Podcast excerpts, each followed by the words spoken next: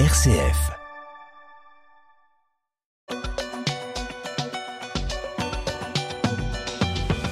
On va revenir sur les révélations qui bouleversent les missions étrangères de Paris. Et oui, Melchior, on l'a appris euh, mardi soir. L'affaire a été révélée par nos confrères de La Croix, la vie et famille chrétienne. Une enquête préliminaire a été ouverte à l'encontre de Monseigneur Georges Collomb, ancien supérieur des missions étrangères de Paris, euh, pour des soupçons de tentative de viol sur une personne majeure. D'autres enquêtes sont ouvertes concomitamment euh, concernant deux prêtres des MEB qui ont tous les deux été missionnaires au Japon et qui sont accusés de viol. Et puis Monseigneur Gilles Rétinger, évêque auxiliaire de Strasbourg et lui aussi ancien supérieur des MEP, est aussi visé pour avoir couvert les faits. Dans un communiqué, Monseigneur Colomb a exprimé sa stupéfaction, son incompréhension face à ces allégations euh, calomnieuses. Il est dément vigoureusement. Il se met en retrait pour assurer sa défense. Alors, c'est une affaire de plus, euh, Sophie de Ravinel. Est-ce que, euh, est-ce que désormais on, s'habitue ou est-ce qu'il faut être capable euh, d'individualiser, de faire systématiquement un travail éditorial comme ça pour pour comprendre les, mécanismes de, manière singulière à chaque fois? Il y a deux choses, deux points dans votre question. L'affaire en elle-même, pour l'instant, moi je vais, je, je, je lis. Je suis un peu sidérée. J'attends de voir ce que la justice pourra dire. Euh, parce que pour l'instant les accusés sont, sont présumés innocents. Euh, je pense que nous ne sommes, nous ne serions dans ce cas qu'au début de quelque chose. Euh, et, et, que euh, c'est un peu comme dans toutes les affaires du même genre euh, de ce qui s'est passé dans les, dans les questions du, du, dossier MeToo, le fameux qui a permis de lever euh, beaucoup de, de, de, paroles et c'est sans doute la première chose qu'il faut souhaiter dans ce dossier. C'est-à-dire que souhaiter que euh, ces, ces, ces, révélations, ces, ces propos, ces, euh, puissent permettre à d'autres personnes euh, d'autres victimes éventuelles ou d'autres témoins de victimes de prendre la parole et de s'exprimer. Et je pense que c'est très important euh, pour que, si ça le mérite, si c'est le cas, l'affaire puisse progresser et que la justice puisse vraiment s'en saisir.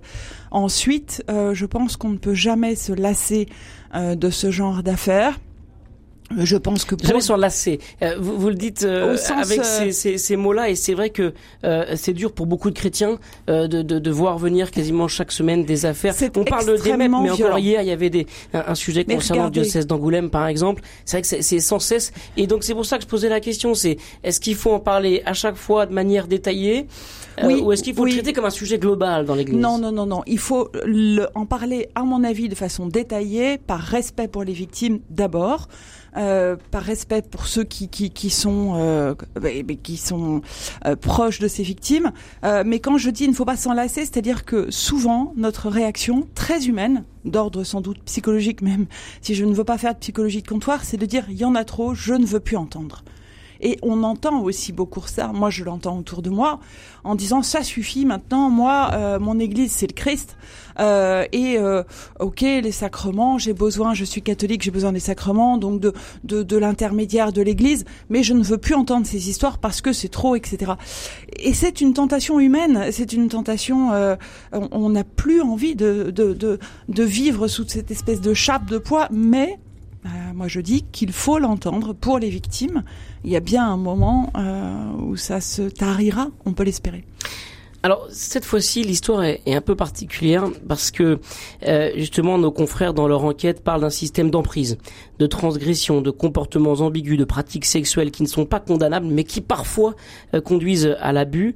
Euh, mais voilà, des, des pratiques qui, qui, posent question quand même quant à la, à la fidélité de certains prêtres à leur vocation. On est là sur une ligne de crête, quelque chose d'extrêmement sensible. Parfois, ça ne tombe pas sous le sous le coup de la loi. Parfois, c'est condamnable parce que ces affaires, ces réseaux tournent aux, abus.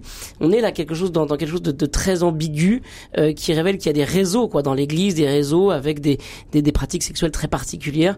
Euh, voilà, on, fait mine de le découvrir. En fait, euh, c'est des rumeurs dont, on connaissait l'existence de, depuis très très très longtemps en fait. Oui, absolument. c'est moi, je pense que ce qu'il y a d'intéressant et d'inédit, c'est effectivement cette association de trois médias très différents, euh, donc la Croix, la vie, famille chrétienne, euh, qui ont euh, jugé le je pense que c'est une première, si je ne me trompe.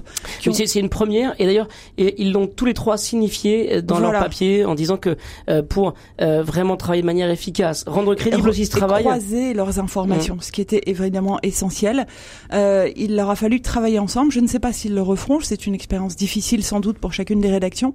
Chacun a abordé ce dossier avec une approche particulière qui est la leur, la philosophie, la ligne éditoriale qui est la leur. Euh, et, et, en fait, c'est aussi une forme de pression euh, vis-à-vis de la conférence des évêques de France, vis-à-vis euh, des personnes mises en cause aujourd'hui, les deux évêques. et, et, et, je pense que ça, c'est quelque chose de d'essentiel pour réussir à avancer euh, dans ce dans ce dossier-là. Venez nous faire part euh, vous aussi de vos témoignages hein, quand vous avez eh ben, reçu cette information. On vous attend au 04 72 38 20 23 ou par mail à direct@rcf.fr. Je voudrais qu'on continue sur, sur les rumeurs justement concernant les, les MEP. Ça fait des années qu'on entend des choses. Euh, les, les uns les autres disent ah j'ai entendu ça, j'ai entendu ci, j'ai euh, voilà on sait que tel a peut-être fait ça. Et en fait là il y a un travail d'enquête assez euh, pointu qui, qui a été réalisé par nos confrères. Euh, quelle parole et, et, quelle parole donner à ces rumeurs qui parfois justement conduisent à, à, à des conduisent à des enquêtes euh, journalistiques, Stéphane Vernet? Alors, vous dites, vous, enfin, vous, Étienne, vous êtes au courant du sujet, vous connaissez ces rumeurs depuis longtemps. Moi, pas du tout. En fait, c'est un milieu qui m'est étranger, donc je, sais pas. Je, voilà, je découvre et je tombe un peu de l'armoire. Ce que j'observe de moi dans cette histoire, c'est deux choses. Je n'ai pas tous les tenants et les et les aboutissants. La première, c'est que je suis complètement d'accord avec euh, avec Sophie Dravinel sur l'aspect euh, MeToo, libération de la parole. Il faut que, il faut que, il faut, il faut écouter les victimes présumées, les, les gens qui parlent et qui disent qu'ils ont été victimes d'abus, de gestes déplacés, etc. Je pense qu'il faut instruire tout ça. Il faut faire le tri entre ce qui relève euh, de comportements euh, abusifs, euh, condamnables, ce qui est une partie des faits, mmh. vous le dites vous-même, euh, qui sont qui posent question mais qui sont a priori euh, qui relèvent pas, qui relèveraient pas a priori de la loi. Je trouve tout ça très compliqué et ce qui donc encore une fois un, tout mettre sur la table, oui. Je pense qu'il y a un travail à faire en transparence. Il est, il est fait. Enfin, j'ai le sentiment, j'ai l'impression que là, l'Église a fait sa révolution. En tout cas, en France, il, y a, il, se passe quelque chose. Peut-être un petit début. Donc, euh, il y a, ouais, bah, alors, il y a peut-être encore beaucoup de choses cachées. un petit début, alors que pour euh, la majorité des chrétiens catholiques voilà, en France, moi, vu de l'extérieur, j'ai l'impression que c'est déjà immense. Alors, si c'est que la, si c'est que la partie émergée de l'iceberg, c'est très, très inquiétant. je parle, je parle d'évolution des comportements au sein de ah l'Église. euh, et c'est là où il y a un début de changement, parce que vous parliez de révolution. S'il y avait une révolution des pratiques, euh, on l'observerait. Pour l'instant, on est dans une volonté il faut encore qu'elle s'exprime complètement. Mm. Et après, moi, le seul bémol que je, je c'est que dans cette affaire particulière, je, je, ce, que je vois, c'est qu'il y a aussi beaucoup de, de dénégations avec force, et je pense qu'il ne faut pas oublier un principe de base qui a été cité par Sophie Dravinet tout à l'heure, c'est la présomption d'innocence. Euh, la présomption d'innocence, elle doit s'appliquer à tout le monde, y compris aux prêtres, etc. Bien sûr. Voilà, c'est, je pense que c'est essentiel. Et donc, euh, je crois qu'il, encore une fois, alors le, moi, je, jamais je remettrai en cause le, travail de Famille Chrétienne, La Vie, La Croix, qui sont des, des, des, des journaux d'excellente facture avec des collègues très très professionnels. J'ai aucun doute.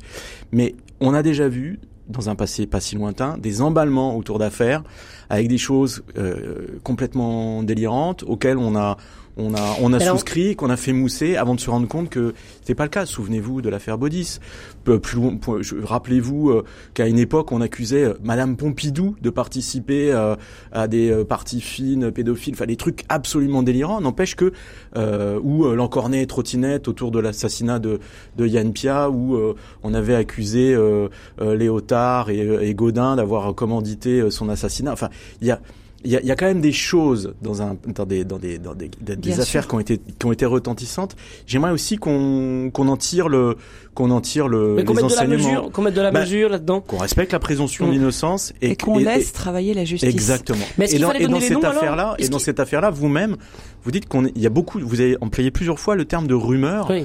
attention, ce soit, soyons, soyons, je pense qu'il faut qu'aujourd'hui, euh, il me semble euh, que euh, Étienne peut pas parler des rumeurs qui ont précédé l'enquête et qui ont amené justement à l'enquête, euh, qui ont amené à l'enquête et qui ont permis euh, peut-être ces rumeurs justement aux personnes concernées de d'oser s'exprimer. Parce que je crois que ce qui est très difficile dans ce dossier, c'est que ça concerne euh, des personnes qui sont fragiles. On le voit bien dans les systèmes de prédation, si jamais il s'agit bien d'un système pour cette société de prêtres.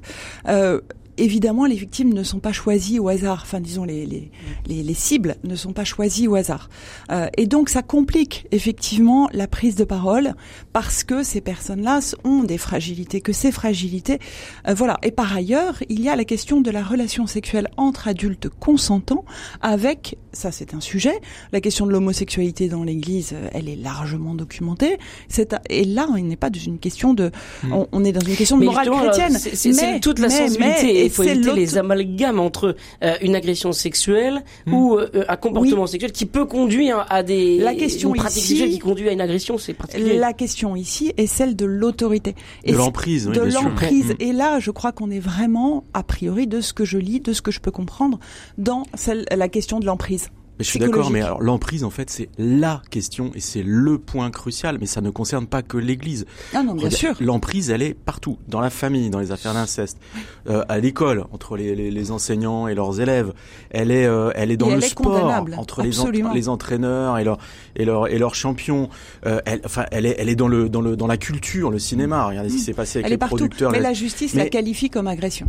Mais oui, mais elle a raison parce que en fait le le le, le c'est c'est c'est je pense que enfin l'emprise c'est au-delà de, de de tout ce qu'on est en train de se dire. Je pense vraiment que c'est le c'est le nœud gordien de, de toutes Et ces affaires. Et c'est- et ça qu'il faut aussi interroger. Absolument. Et quand je pense à emprise, je pense aussi à influence. Et l'influence financière de cette société de prêtres des missions étrangères est absolument colossale. Colossale. Mais colossale, puissance 10. Et donc évidemment, euh, quand on voit euh, un évêque comme Georges Colomb qui se met de lui-même en retrait sans pour le moment aucune réaction du Vatican, et donc on sent bien que ça n'est pas la petite société du verbe de vie charismatique euh, qui va faire chier le monde parce qu'ils ont violé trois personnes. C'est, c'est, c'est- on n'est pas dans cet ordre-là. On est sur l'influence internationale de l'Église catholique. On est sur de la géopolitique dans ces territoires.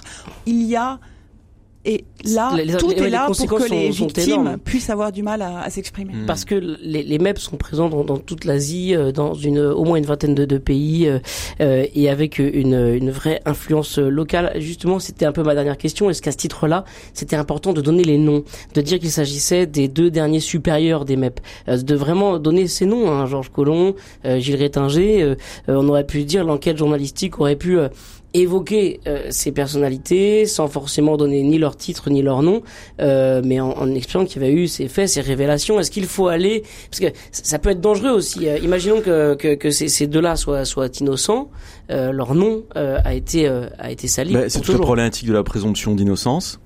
Et en même temps, par rapport à ce qu'on se disait sur le- la nécessité de, de- qu'il y ait une transparence et que la parole euh, et la justice puissent passer, moi je trouve aussi euh, intéressant et c'est contradictoire ce que je suis en train de vous dire, que des gens qui soient aussi haut placés soient nommément euh, euh, mis en cause. Encore une fois, le, c'est à la justice de faire son travail euh, aujourd'hui et de, et, de, et de démêler euh, et le vrai du faux et ce qui est répréhensible Et- d'un point de vue pénal et ce qui ne Et, l'est et pas. encore une fois, euh, que cette affaire-là puisse, si c'est nécessaire, si c'est le cas, ouvrir des portes et permettre à d'autres victimes de Mhm. s'exprimer. On a l'impression en tout cas en effet que ça ne fait que commencer. On salue le travail de nos confrères de La Croix, La Vie et Famille Chrétienne, euh, voilà, qui ont publié cette enquête mardi soir euh, concernant les missions étrangères de Paris.